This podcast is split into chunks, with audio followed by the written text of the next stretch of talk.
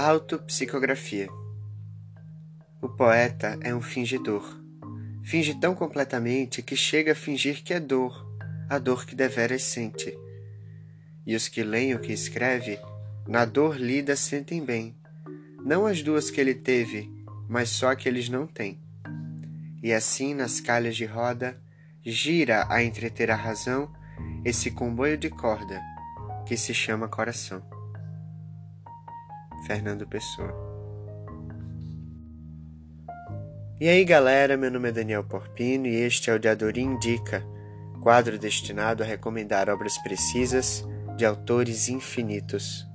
No episódio de hoje, nossa indicação será da obra de Wisława Szymborska, poeta polaca ganhadora do Prêmio Nobel de Literatura em 1996. Nascida em 1923, os poemas enigmáticos e afetuosos de Wisława foram censurados pelo regime comunista de sua época. Apesar disso, seu reconhecimento hoje é tremendo ao redor do mundo. Eis aqui três breves poemas da autora que faleceu em 2012.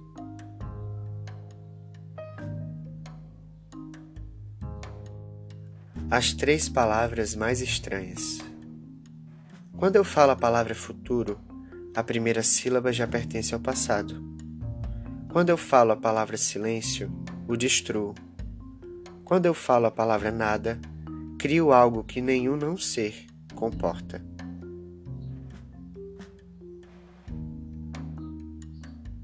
Vietnã. Mulher, como você se chama? Não sei. Quando você nasceu? De onde você vem? Não sei. Para que cavou uma toca na terra? Não sei. Desde quando está aqui escondida? Não sei. Por que mordeu meu dedo no lar? Não sei. Não sabe que não vamos te fazer nenhum mal? Não sei. De que lado você está? Não sei. É a guerra, você tem que escolher. Não sei. Tua aldeia ainda existe? Não sei. Esses são teus filhos? São. A mão.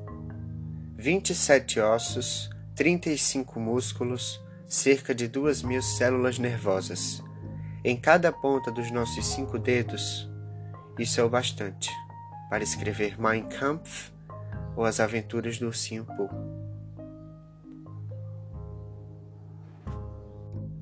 E aí galera, este foi mais um episódio de Diadoria Indica. Aceite com carinho a nossa indicação e aguarde mais novidades no podcast. Viva a poesia das mulheres!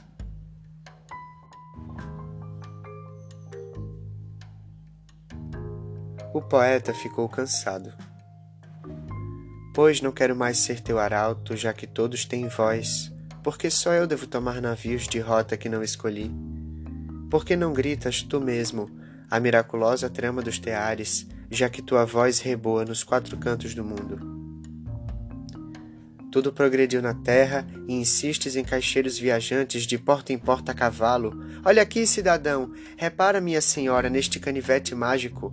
Corta, saca e fura, é um faqueiro completo. Ó oh, Deus, me deixa trabalhar na cozinha. Nem vendedor, nem escrivão. Me deixa fazer teu pão. Filha, diz-me o Senhor, eu só como palavras. Adélia Prado Valeu, valeu, valeu. Fiquem com Deus.